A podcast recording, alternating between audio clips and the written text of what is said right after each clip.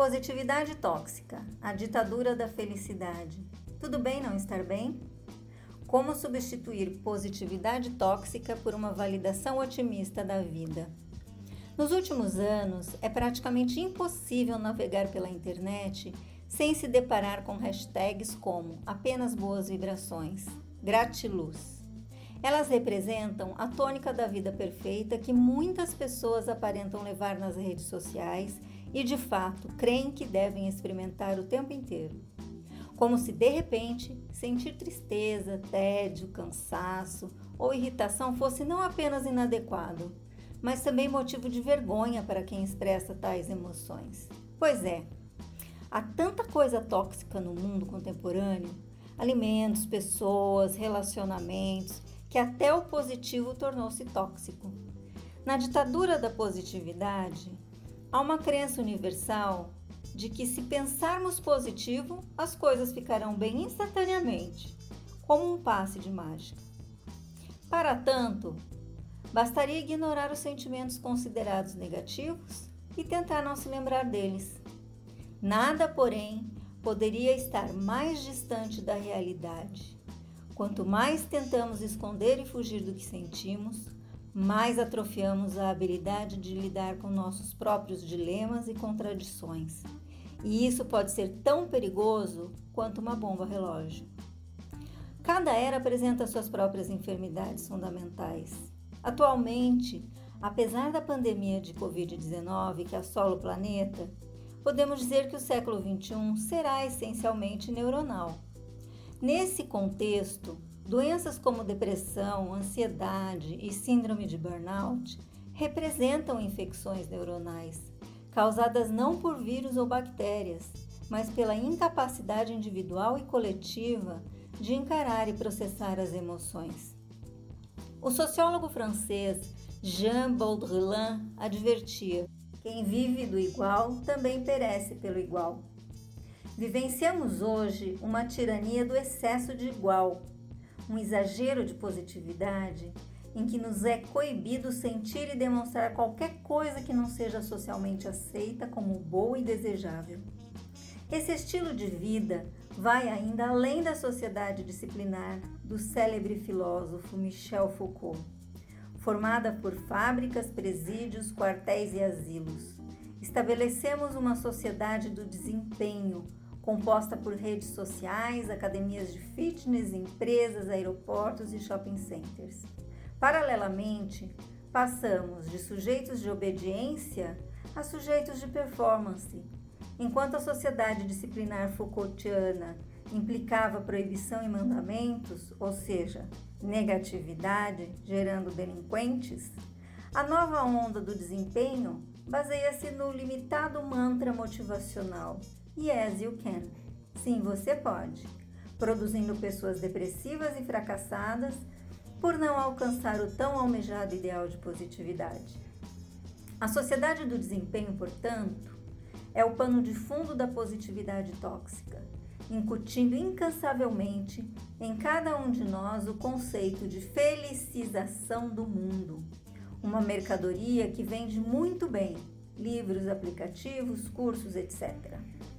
Um coach profissional e ético, porém, certamente advertirá: a felicidade não é algo estável, nem será permanente na vida de ninguém. Independentemente de gênero, idade, escolaridade, profissão ou classe social. Estar feliz é um processo diário de descobertas e construção, fundamentado em altas doses de autoconhecimento e inteligência emocional. Todo o resto é a mais pura falsificação.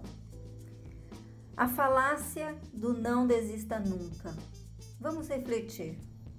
Certo dia, Públio Ciro, escritor da Roma antiga, argumentou que um plano que não pode ser mudado não presta. Atualmente, porém, a filosofia nunca desista, típica da positividade tóxica, pode ser um tiro no pé. Muitas vezes, o mais inteligente é reajustar a rota ou simplesmente abandonar o barco. Saber quando insistir e quando não convém mais lutar porque não dá mais é o verdadeiro pulo do gato que os positivistas tóxicos ignoram. Por isso, por exemplo, tantas pessoas insistem em relacionamentos amorosos fadados ao fracasso, sempre acreditando que o outro vai mudar, ou em uma estratégia de negócios comprovadamente equivocada, apostando que um dia a maré vai virar. Seguir em um barco furado não é sinal de persistência, mas sim de teimosia e falta de inteligência emocional. Frequentemente, a covardia é exatamente insistir, enquanto a coragem reside em deixar ir. A repicracia, uma negação do direito de estar triste. Ainda em meados do século XIX, o pensador dinamarquês Soren Kierkegaard já apontava a angústia como um dos ingredientes elementares do nosso espírito. A verdadeira infelicidade, portanto, não está em senti-la eventualmente, mas sim em não saber aceitá-la como algo natural. O próprio pai da psicanálise, Freud, corrobora essa ideia, reconhecendo o homem como um ser de falta. E a maioria de nós reconhece que é impossível estar bem o tempo todo. Apesar disso, a pressão coletiva e a fiscalização das redes sociais podem ser tão opressivas que muitas vezes acabamos sucumbindo à repicracia. Curiosidade: psicologia positiva versus positividade tóxica. É importante diferenciar a positividade tóxica da psicologia positiva. Abordagem terapêutica popularizada pelo psicólogo norte-americano Martin Seligman na década de 90, para estudar do ponto de vista científico os aspectos que influenciam a felicidade humana. Ao focar no lado funcional da vida, suas forças e potencialidades, a psicologia positiva não ignora nem nega a existência de dificuldades, problemas e transtornos. Quando você se sente triste, não deve se concentrar em ser feliz. Na realidade, essa é a principal armadilha da positividade tóxica. Pois, para assimilar e digerir as emoções negativas, você não pode rejeitá-las. A cultura contemporânea insiste em negar ao ser humano o direito de sofrer. A propaganda e o marketing tratam o prazer como o centro da vida, e a vida, por sua vez, como um infinito parque de diversões no qual o sofrimento não tem vez. Afinal, o desejo tem sua origem na escassez e os marqueteiros sabem muito bem disso. Quanto maior a disponibilidade de uma mercadoria, menor seu preço, seja ela qual for. Se o ouro fosse abundante como a água da chuva, o lastro das moedas certamente precisaria ser trocado. Se a felicidade é rara, associá-la a bens de consumo incrementa bastante as vendas. Por isso, o sistema deseja que todos estejam sempre consumindo e esbanjando alegria. Não é à toa que somos muito mais suscetíveis a comprar uma roupa nova ou trocar de celular quando nos sentimos tristes. A shopping terapia anestesia momentaneamente a dor. Assim, em tempos de mídias sociais e Black Friday, quem desafia a tirania do contentamento e posta algo negativo no Instagram, por exemplo, correrá um sério risco de perder muitos seguidores. Os amigos próximos e familiares, por sua vez, tentarão animá-lo, dizendo que a vida é bela e boa.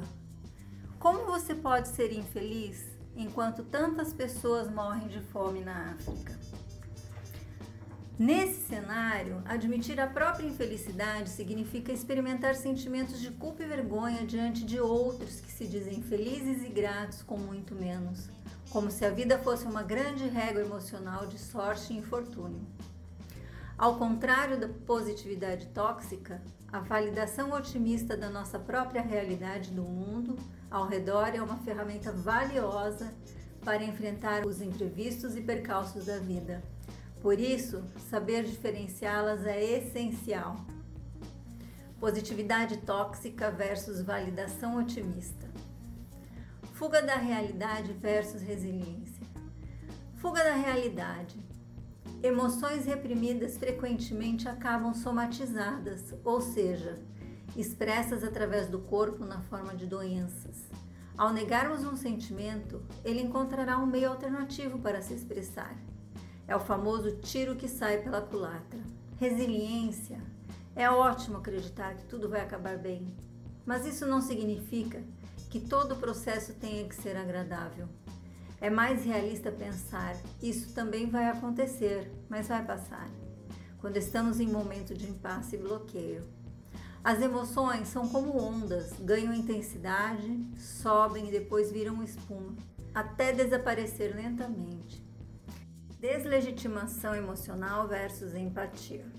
Deslegitimação emocional quando uma pessoa se mostra chateada porque sofreu preconceito ou alguma injustiça e lhe dizemos que é só ignorar ou que isso não existe, estamos na realidade deslegitimando suas emoções, dizendo que a vivência dela é falsa ou invisível.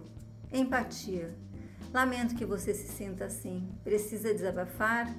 Há algo que eu possa fazer para te ajudar? Hedonismo versus esperança. Hedonismo, a tendência ao bem-estar instantâneo, ou seja, o desejo de, de sentir-se bem imediatamente, como um direito natural. Somos humanos, porém não nos permitimos experimentar todo o espectro de emoções. Esperança. As emoções são informações complexas que temos que identificar e compreender para só então, a partir de uma perspectiva construtiva, aprender lições e planejar mudanças. Extremismo versus alfabetização emocional. Extremismo, a classificação de todas as emoções como boas ou más, uma visão daltônica e extremista diante da vastíssima paleta de cores emocional que compõe a vida. Alfabetização emocional. Quando somos alfabetizados emocionalmente, deixamos para trás a percepção binária e antagônica dos sentimentos. Tudo bem ter um dia mais ou menos de vez em quando tirar uma nota mediana ou estar meio desanimado às vezes. Reconhecemos os fatos e as nossas próprias emoções, além do preto e branco do fantástico ou péssimo. Tristeza ou depressão? Com a positividade tóxica em alta, a depressão tornou-se um conceito maleável, aplicado a diferentes situações às quais todos nós estamos sujeitos, como separações, lutos e desemprego. O diagnóstico de toda a frustração da vida como sintoma depressivo é uma forma de patologizar o sofrimento humano, impondo como natural e saudável um utópico estado de bem-estar permanente. A depressão está presente em casos de melancolia profunda e inexplicável sem um gatilho real, como uma perda, os ocasionais sentimentos de mau humor e tristeza que nos acometem, por outro lado, correspondem ao verdadeiro normal e desenvolvem nossa capacidade de reação às adversidades. A multitarefa tóxica, um atalho para o descontentamento. A positividade excessiva também é manifestada por meio de um excesso de estímulos, impulsos e informações, transformando radicalmente a estrutura e o direcionamento da atenção. Ao contrário do que muitos acreditam, o modo multitarefa contumaz não é uma habilidade sofisticada detida apenas pelas pessoas mais evoluídas da sociedade da informação pós-moderna. De fato, ela é amplamente disseminada entre os animais em estado selvagem. Ao mastigar sua comida, um animal deve cuidar para que eles próprios não acabem comido enquanto precisa também vigiar sua prole. Não é coincidência qualquer semelhança com nossa atual rotina atribulada, em que almoçamos, respondemos e-mails e olhamos as crianças ao mesmo tempo. Assim, para estarmos sempre atualizados e positivos, negamos a nós mesmos um aprofundamento contemplativo. O indivíduo não pode mergulhar contemplativamente no que tem diante de si pois deve estar sempre conectado ao que tem atrás de si. Acreditava-se que esse padrão de atenção ampla, mas rasa, nos faria mais produtivos e contentes. Em vez disso, porém, ele nos tornou obcecados e neuróticos, aproximando-nos da vida selvagem. Nesse processo, a atenção sólida e profunda é cada vez mais deslocada por um tipo de atenção bem diferente, a hiperatenção. Essa atenção dispersa é caracterizada por uma rápida alteridade de foco entre diversas atividades e informações, em uma frenética busca por prazer constante. Tal hedonismo representa uma baixíssima tolerância ao tédio, que prejudica e até inviabiliza a criatividade. O ensaísta judeu alemão Walter Benjamin comparava o tédio a um pássaro onírico que choca o ovo da experiência. Ou seja, a inquietação e o contentamento não geram nada de novo, apenas reproduzindo e acelerando o já existente. Não se tece mais e não se fia, pois para tanto o tédio é necessário como um pano cinza quente.